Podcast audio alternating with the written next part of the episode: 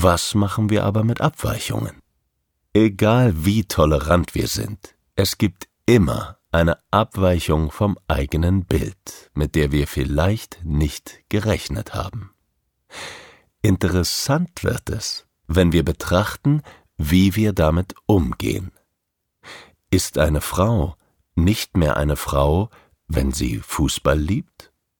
Ist ein Mann per Definition kein Mann, wenn er 1,69 Meter groß ist? Oder wenn er gerne shoppt?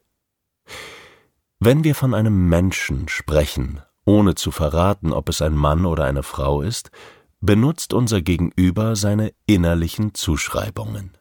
Zum Beispiel, ich kenne eine Person. Diese Person ist 1,80 Meter groß, hat kurze Haare, eine sportliche Figur und lebt in einer Beziehung mit einer Frau. Die Person arbeitet in einem Fitnessstudio, fährt gerne Motorrad, hat einen Schuhtick und trinkt gerne alkoholfreies Weizenbier. Ist diese Person ein Mann oder eine Frau? Vermutlich ist jetzt eine Idee im Kopf entstanden. Braucht es noch weitere Informationen? Mit dieser Beschreibung ist beides möglich. Es gibt kein Element, welches ein Geschlecht ausschließt. Bewusst wurden eindeutige körperliche Merkmale ausgelassen. So einfach ist es also nicht, Menschen und ihre Persönlichkeitsmerkmale nur zu betrachten und eine trennscharfe Zuschreibung zu ermöglichen. Darum soll es in diesem Buch gehen, herauszufinden, wer ich bin oder die anderen. Das alles, ohne dass dies eindeutig an körperlichen Merkmalen auszumachen wäre. Wie ticke ich oder mein Gegenüber? Was mache ich, wenn ich eine Idee dazu entwickelt habe und dann eine völlig andere Reaktion erfolgt, als ich sie nach meinem inneren Bild erwartet habe? Bis hin zu Genforschung wird alles sortiert.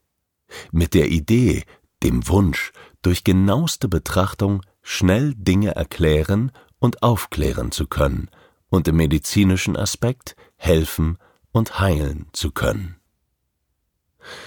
Deutlich wurde mit all unserer heutigen Wissenschaft Folgendes. Jeder Mensch ist ein Individuum und einzigartig. Nicht mal eineige Zwillinge sind identisch, trotz gleicher DNS. Was passiert also nach unserer Kategorisierung mit der Individualität? Was geschieht mit der Unterschiedlichkeit bzw. mit Abweichungen? Hier soll die Schwierigkeit der medizinischen Diagnostik im Bereich der psychischen Auffälligkeiten und Störungen beleuchtet werden. Nicht unter dem Gesichtspunkt, wer Recht und wer Unrecht hat.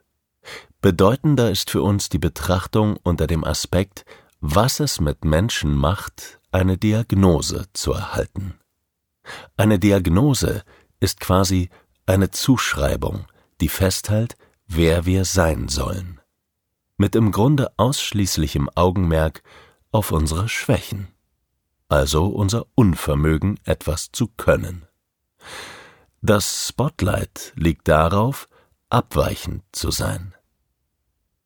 Wieso sind wir gestört, behindert, krank, nicht normal?